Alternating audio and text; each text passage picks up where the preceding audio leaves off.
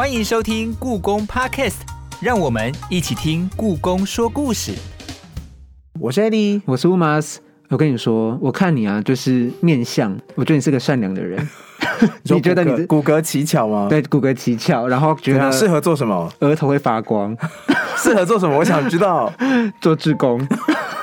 原来是这样，没有啦。其实如果要聊说志工这件事情啊，其实我我们要从骨骼面相学开始，不是不是要聊你有没有一颗善良的心开始，或者是愿意分享热忱的心开始，可以持续的心。呃，要当志工的话，那个持续还有坚持是很重要的。其实我们在过往的主题我一直带到国立故宫博物院志工的主题。那其实我们也知道说，要成为一个合格的，甚至是一个专业的志工，它其实需要经过非常多训练的。所以说呢，今天的这集节目内容呢，就来跟大家更深入的去分。享就是国立故宫博物院志工的一些故事，以及一些呃相关的一些经验分享。在开始之前，先来进入今天的故宫文物探险队。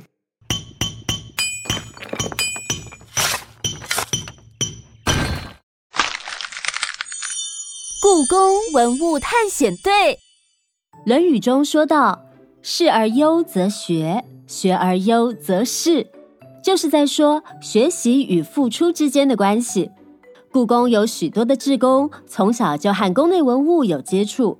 他们不只对文物历史、故事等等有兴趣，也会希望透过不同的活动与形式，让故宫被大家认识更多面相。而故宫本身也为了文化的亲近，不停的在努力与尝试。究竟故宫的志工们都是如何成长学习，并透过志工服务达到教学相长的效益呢？赶快听下去吧。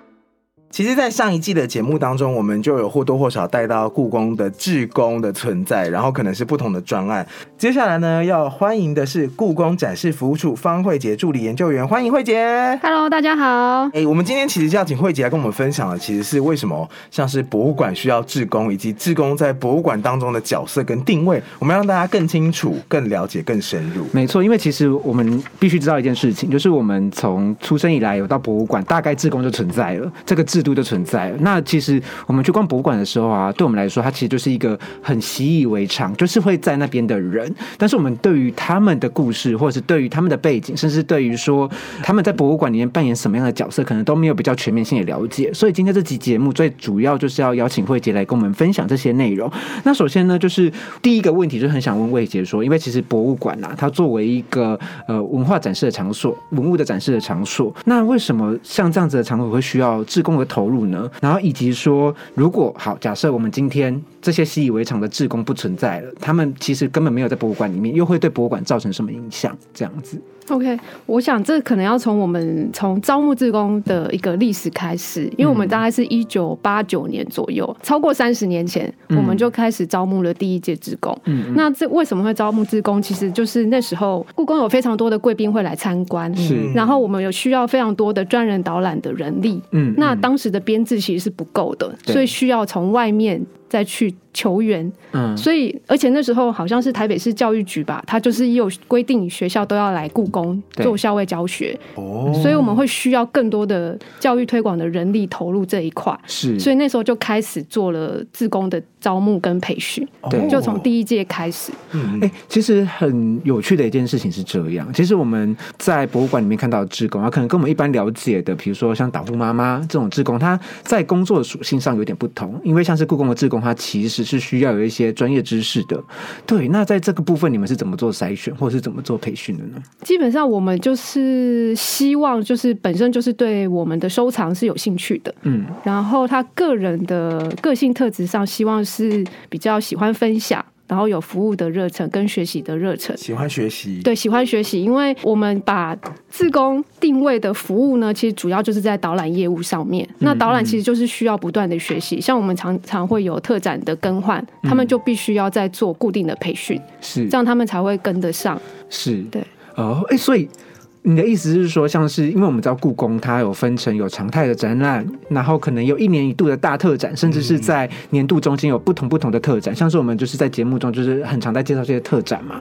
所以说，这个这些故宫他们除了要了解常设展的一些文物知识之外，他们也需要跟着档期一起去做学习学习吗？对，没错，这算是一个。定期的培训，定期的培训，对，就是例如说，可能有一些展间，它就固定三个月就是要换一次。嗯，所以我们在展场或者是我们进去故宫的时候，当我们碰到这些导览人员，说他们其实已经经过了一段时间的培训，没错，而且是通过考核，有考核。我想问一下，培训的话大概要多久？然后考核到底是考什么？我们最近一次招收志工是一百零七年，是，然后那一次的培训就维持了将近一年的时间。什么？对，就是你就要持续的不断的上课培训一年之后，然后来参加考试。所以一考也是考一年吗？考试就看每个人的那个准备的速度不一样，有一点像是什么全民英检啊、托福啊，还是说他们准备好之后来考，考完之后就可以安排上线？所以考试的时间他们可以自己安排。对，但是我们还是会希望说，可能这三个月或半年之内要考完几科，至少要几科。我懂。那我有一个问题，就是因为我们知道说，要当老师之前，就是比如说你是一个大学生，你要当老师之前，你在学校必须要一个教育学程，然后你需要经过教育学程的训练之后，你才有资格取得考老师的资格，然后才可以去考教师证，才可以去学校甄选当老师。所以培训志工是不是也是这样一个过程啊？可以说是类似，可是因为志愿服务这个东西其实是跟卫福部的规定有关，是，所以他们会有分两种，一个就是基础训练，基础训练就是他们自己要去上网，反正就是卫生福利部提供的课程，嗯，就是告诉你说志工的工作伦理是有哪些，是。志愿服务的精神怎么样怎么样这样子，有一些守则啦，对，但这这是基本训练，但是进阶训练就是在我们这边要做一些我们所需要他们做的服务相关的培训。那假设我今天想当个志工，那因为刚刚慧姐有跟我们聊，现在就可以报名啊？不是不是，我我跟你讲，现在听起来，刚刚慧姐听起来不是说现在要报名你就可以，就是上一次我们是一零七年哦，对对，但他他如果他今天真的很想当志工，但他需要可以做什么准备呢？如果今天乌马斯跟慧姐就说，我听完这一集，我超级想要当志工，那我要有什么心理准备？就是哦，我可能会有什么样的过程？基本上我们主力是成人志工，成人志工就是他成人了，对对对，是十八岁以上。那我们会希望来当志工的人，他能够对我们这个机关有一个长期的承诺，他可以。提供稳定的服务，固定每周什么时候来，然后服务的品质也要有相当的水准，才有办法去呃胜任这样子的工作。对，我我其实对于这个志工的筛选过程啊，有一个小小的问题一直存在我心中，就是像慧姐刚好提到说一年培训的这个过程嘛，那这一年的一定是非常辛苦。但假设我今天是一个学识渊博的人，基本上我我觉得我自己不用经过一年的培训，我能跳过这一年的培训，然后直接进入到哦志工筛选的环。节吗？还是说我一定也需要经过这一年的这个训练走完？因为这个训练可能包含不同面向嘛，我才可以去考故宫的职工。你说如果我超聪明，对对对对，我是一个内建 CPU 的人，嗯，就是看到什么打什么。那我说我直接来考试，我想要直接当故宫的职工。嗯嗯嗯。还是流程要照着。我目前没有遇过这样的人，都大部分都还是会进入培训的阶段。对，因为我们的考试的科目其实非常多，嗯，就是什么呃，从我们的文物分类来看，我们有青铜、陶瓷、玉器、书画、图书文献、珍万啊，真的七种。对，图书文献、佛教文物这样子。嗯，对。那一般人要懂这七种，其实是很难的，非常困难的。所以他也许精专精于其中一两项。嗯，那他可以比较快的去排他后面的考试。哦，对。但是我们一定会经过一个培训的过程啦。嗯嗯。那因为我们也欢迎说他在过程当中提出他的见解、他的想法跟大家交流。嗯。因为我们也会鼓励这些职工自己组成读书会。嗯。他们会在我们培训之外的时间，另外再去进修。嗯。自己组读书会真的是一个非常了不起的事情。我觉得刚刚慧姐分享了几个故宫的志工有一些的要素，比如说有学习考核，然后长期的承诺等等。而且他刚刚提到的关键是从一百零七年招募志工到现在都还没有新。的的资讯出来嘛，对不对？对，我们就是这中间会一直不断的接收到民众的询问，就说什么时候会招，我想要参加。所以也可以说是，其实之前招募的志工都跟故宫有一个很长期的配合，他们都是超资深工粉或是超有热情的学习工粉吧。对，你像，我们已经有三十超过三十年的历史了，就自工招募这部分，但基本上每个自工都会待十几二十年以上，好久。其实我觉得蛮特别的，因为像我自己呢，我以前的当自工的经验，就是以前学生时代都有那种学校要跟提醒你说，你可能要去办一些学校的教育学程，比如说我们会回比较偏远的国小去办那种夏令营或什么的。然后我自己出社会之后，我自己参与的那个自工活动，可能会是去呃幼儿园帮忙刷墙壁啊，或者。是去海边去做那种整个净滩的活动，整个下午一群人在净滩。嗯，可这些活动其实它不需要呃所谓跟人有很强的接触，它就是我把环境整理干净，我把墙壁刷好，所以那个简单的技能教你一下就会。但如果今天我要进到就是一个机构里面，我要进到跟人接触的单位，其实我需要很大量的学习跟培育的。就比如说我今天要去卫生所帮大家做地区导览，或者我今天去医院，当说你要看哪一科，那你要挂哪一科，那个职工，那其实都是要训练，因为你没有这些知识，其实你没有办法法提供相对应的服务。嗯，我我我完全认同这件事情，而且刚刚听慧姐在讲啊，就是这整个培力过程啊，真的耗费好多的心血跟心力在做这件事情。那我就想问一下慧姐说，假设以你作为故宫的研究人员来说的话，那您觉得故宫今天没有职工了，你觉得会出现什么样子的现象？因为我们主要需要这一批教育推广大军来协助我们做教育推广。是，像我们如果是像研究人员，他是研究文物产出的新的研究成果，我们其实需要有人去推广。嗯，然后我们也需要他们去服务非常广大的大众。对，他们就像是文化大军。嗯，然后我觉得他们比较特别的是，他们同时是博物馆的工作人员，同时也是观众。是，所以他们其实会在很多时候给我们非常好的建议，嗯，然后让我们不断去修正我们对大众的了解，嗯嗯，对我觉得这对我们来说是一个非常大的注意。然后他们甚至像一个纠察队一样，从展场的 说明卡有错字，他一定会马上来说，是，然后甚至连公车站牌时刻表错了，他们也会马上来说，是。好细节哦，对，那更更好的就是说，他们甚至有的人会提供呃，我们研究人员还不知道的新的资料。嗯，然后让我们根据这个再去做更更进一步的研究，这样子。其实这里面的化学效应真的有点是超乎我们想象之外。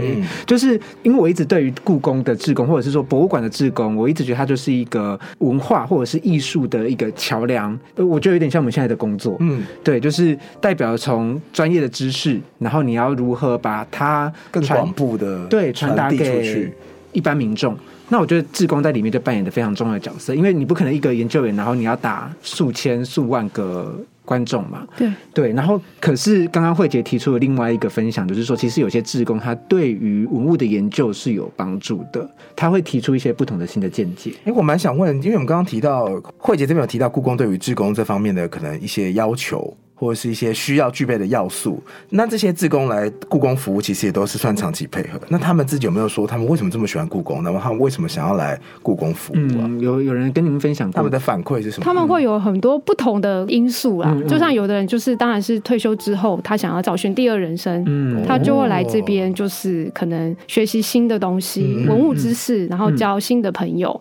他们会有新的社交生活，嗯，那有一些人当然也会是说，我们会有一些学生，嗯，他们也是会说，哦，是学校需要，然后会有有利于他们升学，这当然也是有，嗯，然后有一些当然就是出自于想要找事做。然后来试试看，嗯这样也也都有。但我想最重要留住他们的，就是他们自己本身就是想要学习，是，然后想要分享。是是。其实我们一般来说啊，对于志工的想象啊，可能都会觉得，哎，可能是上了年纪的大哥大姐们。但其实我们知道说，故宫里面它其实也有很多很多年轻的志工，甚至有小小志工这样的志工产生。那我就想问一下，说在志工这个工作上啊，他年龄会是一个考量吗？因为年龄它代表的一个人在社会上。承受的一个算是一个要素嘛？对，那慧姐怎么去看这件事情？对我们来说，其实年龄就是其次啦。那其实主要就是像刚刚说，希望他们可以对机关有长期的承诺。嗯，然后对他们自己有一定的要求，是，然后提供给我们符合我们机关需求的服务，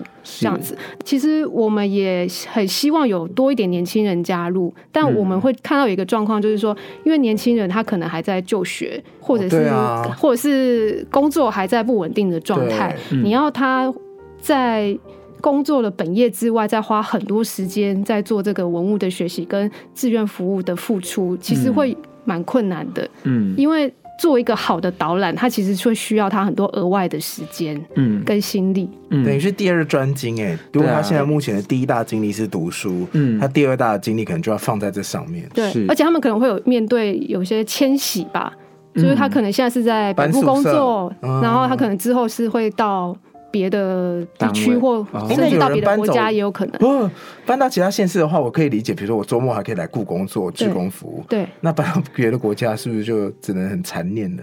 在其他国家当志工，还是说他有有如果他哎，如果我今天是读书，然后我就说我跟我跟慧姐说我要出去德国交换一年，回来之后我还可以有这个机会吗？我们的规章里面会有一些让他们请假的原则。哦，那像如果是因为要念书，或者是因为外派。嗯，然后去个一两年，这种我们可以让他申请资格保留。嗯嗯，那我想问一下慧姐，就是说，因为我们平常在面对志工的时候，大概有熟知一些比较惯常的导览方式嘛？比如说用耳机那个方式，就是一个最常见的方式。那我想问说，那在志工的导览方式里面，他们还有没有哪些新的尝试？就是他们在做导览的时候有不同的努力的方向？这样，我们有在小志工跟青少年文化大使，就是高中生志工尝试过戏剧导。览，嗯，对，就是有点实验性质啊。戏剧导览，对对对。那承认志工部分，其实因为他们面对的群众也比较是一般大众，嗯，最近因为疫情的关系，所以我们其实会转为比较像线上的方式，嗯，像最近举办的夏日沙龙，其实是他们志工协会，他们自己有一个协会，嗯，然后自发性的，嗯，每在每年夏天就会办理夏日沙龙讲座，他们有一个协会，对，然后由他们志工自己主讲。嗯，然后分享他们就是学习文物的心得，然后甚至在呃分享的过程当中，也会讲到一些他们作为志工，他们是怎么去学习的。嗯，然后其实都受到蛮热烈的回响。嗯嗯，衍生问另外一个问题，就是说，您刚刚有提到说，刚刚他们举办夏日沙龙的部分嘛？那他们在做夏日沙龙的时候，是不是就是透过一些线上资源，然后去做辅助的导览？这样？对，我觉得有一点像是在线上讲课的感觉。对对对对，我们自贡就是卧虎藏龙，他们本身有非常多不同的专长，所以会结合他们自己的兴趣。像例如说，有一堂是呃一个对天文很有研究的志工老师，嗯，那他就是把天文跟故宫文物结合来讲了一堂课。分享，然后大家就是在下面非常热烈的回应，这样，嗯嗯嗯，然后还有那种针对亲子，然后做那种画画，然后教你怎么看画，看故宫的画的课程，是，这也非常受到欢迎，是对。哎，其实我觉得很有意思的是，就是我们一般想象的文物导览。它除了只是讲文物之外，在这个夏日沙龙里面，它其实还可以融合自己的所学跟知识去做结合。我觉得这点也是意想不到的事情。我自己是比较好奇，就是小小志工的，因为刚好说志工有分，就是会办夏日沙龙了嘛。那这个想必是有一些社会经验的。对，那小小志工，他的小小是多小？我们是收国小五六年级的哦，是小学生这个年龄层区间吗？就是当年度招收的时候，他是五年级或六年级学生，所以已经其实有限定说大概就是这个年纪的小朋友。那为什么会特别就说那就邀请这边这个年纪区间的小朋友来当志工？然后其实故宫跟这个小小志工连接是什么？因为我们其实主力是成人志工，但是我们希望有一些余裕来鼓励一些年轻。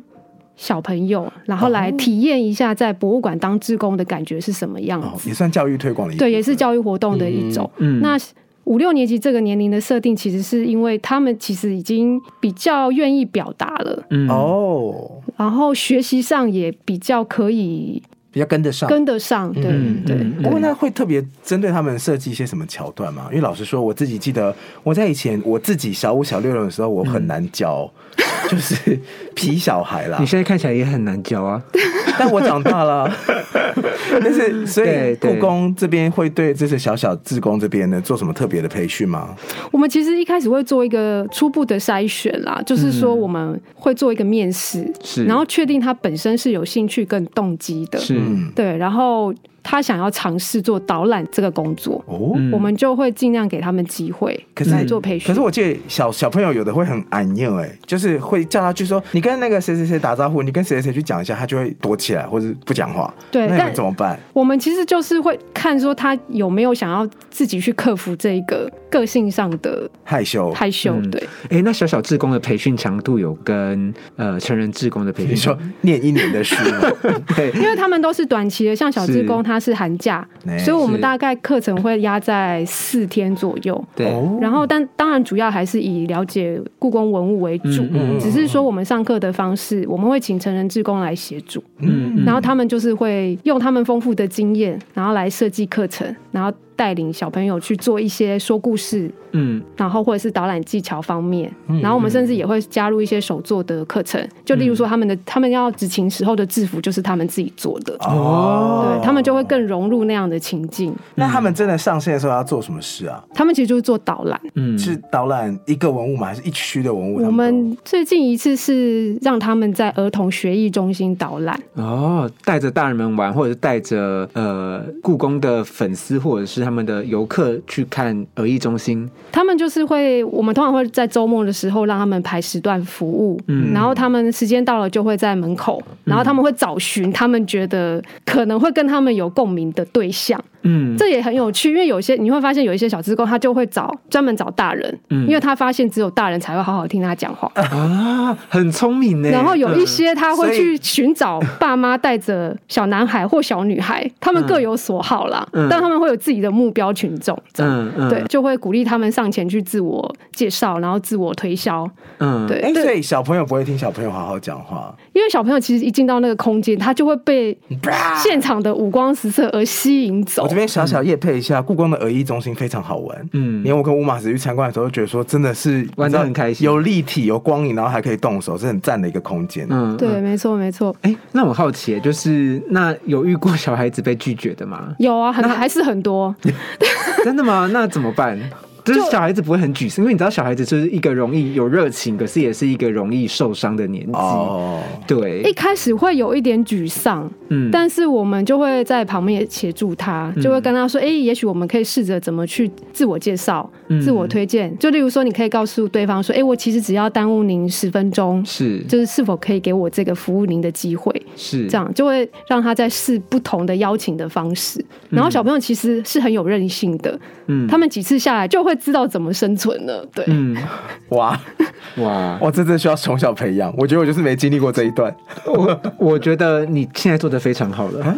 我们甚至还有小朋友，就是还主动提出说，我还可不可以多来几次？哇，对他觉得很好。其实我觉得是一个双向的过程，就是他除了就是把故宫的知识用他的方式转达给观众或游客之外，他其实我觉得他也是一个种子培育的过程。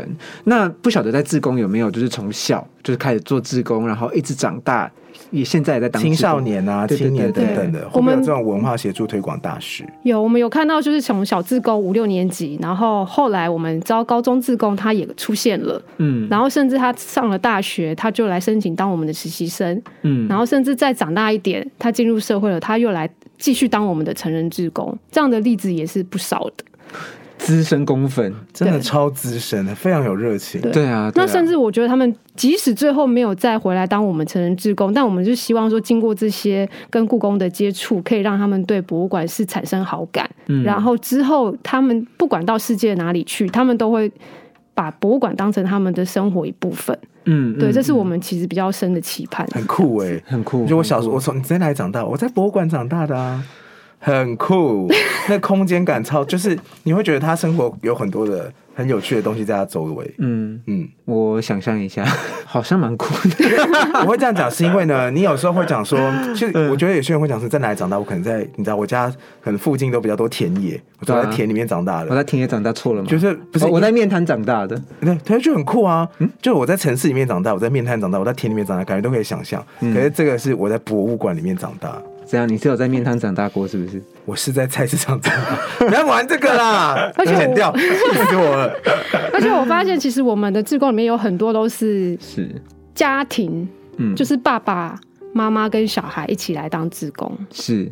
哦，所以是亲子一起。对对对对对对对。那亲子一起的话，但是是比较年纪比较大的，就啊，就是可能爸妈退休了，然后小孩是上班族这种。是，对。哦，等于是陪着爸妈，或者是说爸妈他们一起来。通常都是家中有一员先来当志工，然后觉得收获非常多，然后就会鼓励家里的其他成员也来加入。我们的志工好酷哦！哎，其实我们啊，现在在聊志工，我们聊了，比如说志工的培育过程或培训过程，它是非常的呃辛苦的，而且它是需要有一段时间的耗费的。然后甚至是说，我们也了解了志工的工作，他是要做一些导览，甚至是说他可能会有的收获。没错，然后甚至在呃故宫里面还会产生一些化学效应，为故宫带来不同的收获。这样子，那我就觉得说这件事情对我们来说，它看起来好像是非常专业，而且是呃志工这。个，尤其是故宫的志工这个工作，它我觉得是有点光鲜亮丽的，因为毕竟就是代表着国台湾的一个蛮大的博物馆嘛。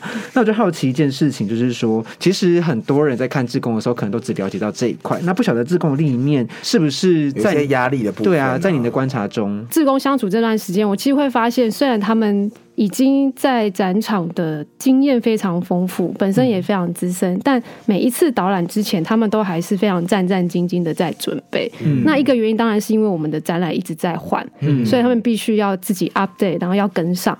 然后第二个是因为每一次遭遇的观众，不管是程度啊或兴趣啊、年龄层次都不一样。嗯嗯，他们其实对他们来说，每一次都是新的挑战。嗯，对。然后甚至在现场的时候，包括当场的观众的情绪，或是他自己的情绪，嗯，他其实这些都会影响最后导览的走向，嗯，所以他们其实对自己有高度期许的人，嗯，所以他们就是想要准备很好的导览，给他们很好的参观经验，嗯，对他们来说其实是一个还蛮大的压力的，嗯嗯嗯，对，那他们有。对，比如说有反馈或者是回馈这样一件事情，他们又是怎么去排解这样的压力？因为听起来，我我我必须说，就是虽然我只是听慧姐在讲，但是当我了解到故宫志工他在培育过程、培训过程中需要付出这么多的努力，那我就可以想象说，他相应得到的压力会有多大。对，那不晓得说怎么去跟您反映这样的事情呢？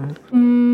我可以在这里分享一个例子，就是像最近我们的儿童学习中心，它是经过一个大改装，他们是从原来的那种很多手动的操作、手动装置的操作，然后改成几乎是全面数位的空间。嗯这对很多志工来说是一个非常大的改变。嗯，那改变有时候其实是很吓人的。嗯，他们就会觉得说，哎，以往的导览经验，嗯，被迫要去修正。对，然后他们会一开始会非常的抗拒。嗯，对。然后我们就会花很多时间去跟他们沟通跟培训，嗯，然后让他们就是重新去想说，哎，这样的空间可以怎么样去导览，嗯，对。但是当然在这个过程中，也会有部分的职工，他因为本身身体的因素，他觉得他没有办法承受这样子的空间里面的声音啊，或者是光线这样。那这也这我们也是理解理解跟尊重。那其实这也会让我们去想说，那未来我们在规划职工的服务内容的时候，其实会。更知道他们的需求在哪里，然后甚至我们课程培训上，未来可能会加入更多儿童教育这个部分，嗯，跟数位应用这个部分，嗯，对，让他们更能够提供适切的服务，这样。嗯，对，其实这样听起来就是变成说，志工的这个这样的一个制度啊，它不仅仅只是很单纯的就是做导览，它其实比如说博物馆也在改变，那博物馆的展演方式也在改变，那志工也相应的需要去做出一些调整。那在这个过程中是不是很辛苦啊？因为我觉得对某些志工来，就像慧姐刚刚分享的，就是从。呃，比较单纯的文物导览，到你要会数位应用，这个过程里面有没有什么其他的故事可以再跟我们分享呢？对我其实觉得这个是需要比较多的心力去沟通的，因为有几次在跟他们沟通，就是课程要怎么安排，培训课程要怎么安排的时候，他们其实多数人都会表达说，我只需要文物知识。可是其实你要能够顺畅的传达，跟不同的年龄层或是不同属性的观众要能够顺畅的沟通，其实又需要不同的职能。嗯，然后这部分其实是需要不断的在精进的。嗯，所以在这方面要再去要求他们投入心力会比较困难一点，这是没错的。对，我突然。呃，衍生突然想到一个问题，就是因为我觉得志工这个工作会成为一种压力。一方面，除了准备过程，除了需要考试之外，我他们站在大众面前，他们等于就是一个半个表演者，他们在做呃演出这样子的一个行为。那演出这件事情就会变成说，哎，他有个人成分，哎，加入一些自己的戏码，特色特色对的演出。那在这部分，就是呃，志故宫的志工培训，它。对于比如说仪容啊，或者是对于所谓的呃谈吐吗？谈吐，或者是有没有一些规范或什么的，或者是说也是很鼓励志工可以去把自己的个人特色发挥在里面。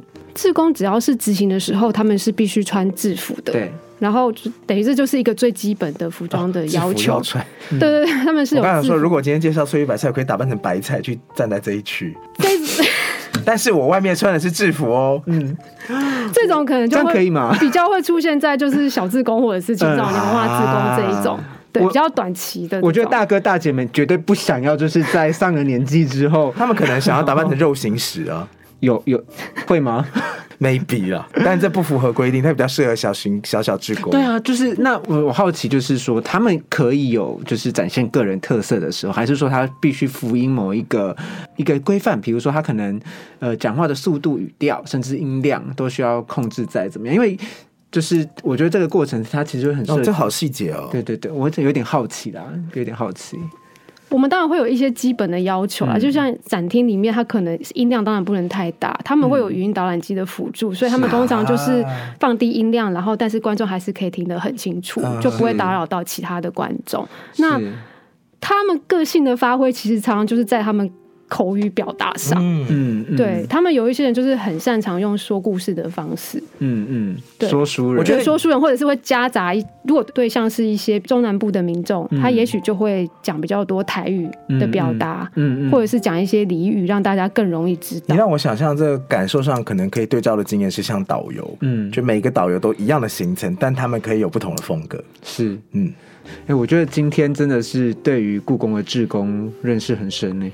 加上我们上一季跟以及这一季，我们聊了两集，就是偏向志工服务的部分，我觉得都蛮有意思的。那这边慧姐有没有什么其他的内容想要再传递给听众朋友们知道？就是说关于更认识国立故宫博物院的志工这件事情，你觉得有没有什么事情还可以再跟大家做分享、做最后分享的呢？我自己觉得我在每一次跟他们接触，我都觉得是一趟新的旅程啦。对，就是就像小小志工每次办，我都觉得哎。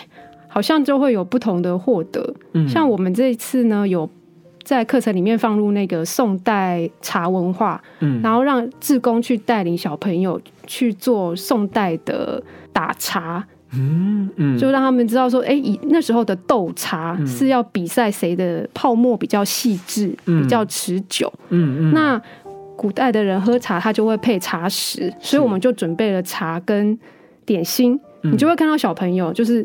小五、小六的朋友，他一看到食物，眼睛就亮，眼睛就亮了，然后就是有吃有喝，就非常的真情流露，这样。嗯，对，当下就是发现，哎，平常闹哄哄的，但是这种课程他们就非常的聚精会神。嗯，然后你就觉得，哎，小朋友真是太可爱了。小朋友是不是特别喜欢手作课啊？我觉得会，对，就是课程的安排可能就是要有动有静啦，是对，这样子他们才不会就是很难坐得住。我懂，我懂。哎，那那个打茶，它是真的可以喝的茶？是是是，我们就是选那种日本的抹茶粉，啊，就是要打泡沫出来。没错，没错。然后，因为我他们要扶琴的儿童学艺中心有一区就是介绍茶具，嗯嗯，所以你会发现，哎，经过这样的体验之后，他们在介绍那一区的时候是更有心得的，对，因为我们甚至在现课程里面也会提供复制文物，让他们亲手去摸，太好了吧？对，因为那个基本上都是一比一比例的，有青铜啊、玉器啊、陶瓷这些，他们甚至可以拿起来看看它的重量是多少。所以你就可以看看到小朋友在那种感官的刺激下，对嗅觉啊、视觉啊、触觉这些，他就会有非常深的印象。A D 是非常喜欢故宫的复制文物的，他就是垂涎已久。我每次像之前还可以参观故宫，就是。我之前去参观故宫，有机会的话，我都会拿那个复制文物，就是你知道，这个怎么摸起来这样？这个怎么摸起来？哦，原来这个这么硬哦。对，因为你知道，有时候在呃文献或者是在影像上面看到这些文物的时候，它可能你感觉上是那个样，可是摸起来完全不是那个样子。没错，像是像之前可也可以提一下那个视障朋友的导览的时候，我们也会使用这些复制文物。嗯，那像。我们有时候会拿一个硬币，然后去敲那个青铜器或陶瓷，让他们听那个声音，那个材质的声音。嗯，我可以敲吗？可能不能自己敲。哦，可能你问一下志工，可不可以敲复制文物？嗯。对，他会说打妹，对，就是可能复制文物其实是就是可能这些课程的嘉宾吧，对，让他们可以体验。其实呃，我从慧姐刚刚的分享里面啊，其实我完全可以想象，当这些比如说志工小朋友、小小志工们，他们经过这样的手作课程的培育培养，然后甚至呃有自己有办法自己去亲身触摸到复制文物，他站在游客面前，他可以很骄傲、很有自信，甚至是带着笑容跟。比如说大哥哥大姐姐们去分享他的所学跟所得，嗯，其实这件事情，我觉得对于比如说成人志工或者是呃故宫的文化大使也好，我相信他们的心情跟感受应该都是差不多的。对，那我可以讲一下高中职工，可以啊，可以啊，可以啊。他们其实因为我觉得高中职工他年纪更大一些，嗯，然后更成熟一些，然后他们可能有一些是打算以后是要到国外去读书的，所以他们在服勤的时候，你会发现他赋予了自己一种台湾感，对，就是文化大使的感觉。他看到外国人的时候，他会特别就是想要就是上前，然后试着去用英文向他们介绍这些东西。嗯，对，然后甚至说哦，我以后到国外读书的时候，我也要帮忙宣传这些东西。太难了，真的太难。我就问青铜器的英文怎么讲？对。对，很厉害，很厉害。然后甚至他们来执行的时候啊，就会会有休息时间，然后我们会聊一下。这样有一个男生他就跟我讲，他就说，因为他们工作功课压力真的很大，嗯，然后平常就是非常忙碌，那周末被排到来执勤，其实是他一个很难得的放松时放松时间。哦，这这个对这个翻译也太感人了，就是可能这个半天对他来说，他就是好好的面对故宫的文物，把它介绍给民众。嗯。我跟你说这件事情啊，就跟刚刚 AD 说的，我是在博物馆长大的小孩，是异曲同工之妙。就是不是啊？没有，不是。我我在举例啊，就是像是这样子，对于故宫这么有热忱的人，他可以说故宫是我第一个、第二个家啊，一个放松身心的地方，一个转换心情的地方，你不觉得很棒吗？我 其实，但这一段是不是要剪掉？很棒，很棒，很棒。对，然后我最后想提一下，就是像我们成人志工，他其实对于我们的小志工跟高中志工都有相当的关注。除了课程会安排成人志工来帮他们上，然后他们有一些交流之外，嗯，其实我我们会对外公告说，这些小志工或者是高中志工，他们什么时候会在院里面服务？嗯，那。我发现成人志工他就会在这些时段，有一些会佯装成一般的观众，然后去听他们导览，然后甚至在导览的过程中会给他们一些提问，或者是引导他们，嗯，然后让他们就是会有更多的思考。然后小朋友其实也很也很回应，也非常的正面。是，然后我会觉得，其实我对于成人志工这种举动，我其实自动自发的，对，是自发性。然后我会觉得蛮感动的，因为。对我来说，我觉得这就象征一个他长期对于故宫的认同，他才会愿意去做这样的。而且是你你喜欢你学习到的东西，你也希望别人学习到。我觉得这里面有一个传承的意义在。对，就是他在故宫服务这么久了，然后他看到这么小的小孩子对于故宫是这么有兴趣的，我我相信对于这些成人志工来说，在心里面一定也是感动的。嗯，对。然后甚至会说啊，原来小志工可以把儿童学习东西讲的这么好，我都自叹不如。嗯，对。我觉得合理啦，我觉得这是一个很正面的回馈。对啊，哎好，我们今天真的非常谢谢慧杰来跟我们分享，就是跟国立故宫博物院的志工相关的这么多故事。其实老实讲啊，我觉得在里这里面啊，虽然我们今天在讲的是故宫，但是我觉得这里面讲的其实是故宫在这块土地上，甚至就是跟我们就是息息相关、很很接近的，然后陪伴着我们这群人，不管是志工还是我们一起成长，这件事情是有趣的，而且它象征的，就像我刚刚说，它就是一个传承，而且它在这个传承过程里面有很多不同的化学效应，就是博物馆在往前走，在进步，那其实志工也会跟着一起向前，跟去做更多的努力。这件事情是蛮令人感动的。我自己在听这一集，我觉得它可能会是一个，因为故宫可能是就是很多很多的故事嘛，每个文物有不同的故事，可是这边呢。加了加了故宫的志工这个元素进去之后，它就变成了一个呃文物的故事，还有人人的之间的故事，他们都全部都连接在。他们甚至也是故宫历史的一部分。没错，就是我觉得这些人让故宫变得更灵活，而且变得更有更有厚度了，更有厚度。嗯嗯，我觉得这件事情是一件非常棒的一件事情。我也以跟他们工作为荣。对，好赞的。好赞，好赞啊！今天后后后面还真的有点感兴趣来，就是非常谢谢跟他们一直跟我们站在一起啦，一直往前走。是是，好的，那我们的今天的主要节目大概就先告一段落。那在进入我们节目尾声之前呢，那我们先来听我们今天的惊喜，听故宫的声音，听故宫的声音。今天的声音关键字要和你打招呼。你好，你好，こんにちは。Hola, cómo está？故宫努力让博物馆的知识变得更亲近，在语言方面更是下足功夫。听到这么多国语言，不知道你是否也感受到了呢？ 结束刚刚的听故宫的声音，会发现故宫其实有非常多的面向，从多国语言这边就知道说，他希望有很多不同的方面被大家认识。那其实这一集我们在聊志工，也是因为虽然说故宫有很多很多文物故事给大家探寻，可是其实我们也有很多很丰富的人物故事跟人的温度在里面，所以欢迎大家多多来故宫。没错，那慧姐，我想问一下，就是故宫真的会这么多的语言吗？对，我们就是有中英日法。韩、西班牙语，然后还有包括我们当地的台语跟客语都有，然后甚至还有东南亚的语言。哇，这个是他们原先就有的技能，还是进故宫之后才学的？基本上这是就是他们本身的专长之一。哇，好厉害，好厉害！好多专业人士都进到故宫，就是为了要亲近故宫的文物，跟大家分享故宫文物的美好。我听得懂台语，好。他说：“我我离志工最近的一个功能应该是这个。”对啊，哎，其实说真的啦，现在故宫的志工，不管是他们有非常多多元的专业，然后愿意走进故宫，然后跟大家分享故宫文物的好，其实这件事情呢，其实是蛮令人佩服的。所以说呢，其实在这边也可以跟。每个听众朋友分享，就是如果呢，你有机会来到故宫，或者说你一定要来故宫的时候呢，就是呢，可以跟这些故宫的职工们呢，可以打声招呼，然后说声您辛苦了。我觉得都对他们来说都是一个蛮好的回馈，就是不要吝啬于和他们互动啦。没错没错，听一下他们的导览啊，或者是可以理解，或者是观察一下他们在做什么。没错，那我们今天的节目呢，要到这边就要告一段落了。那如果你对于本集节目呢有任何内容，或者是呢，你对于故宫志工你有想要跟他们告白的话，呢，都可以留在我们的呃，不管是故宫的粉丝专业啊，或者是我们的 Apple Podcast 的留言区哦。好，谢谢大家帮我们订阅、按赞，我们就下次再见。我是 Eddie，我是 Umas，我是慧杰，大家拜拜。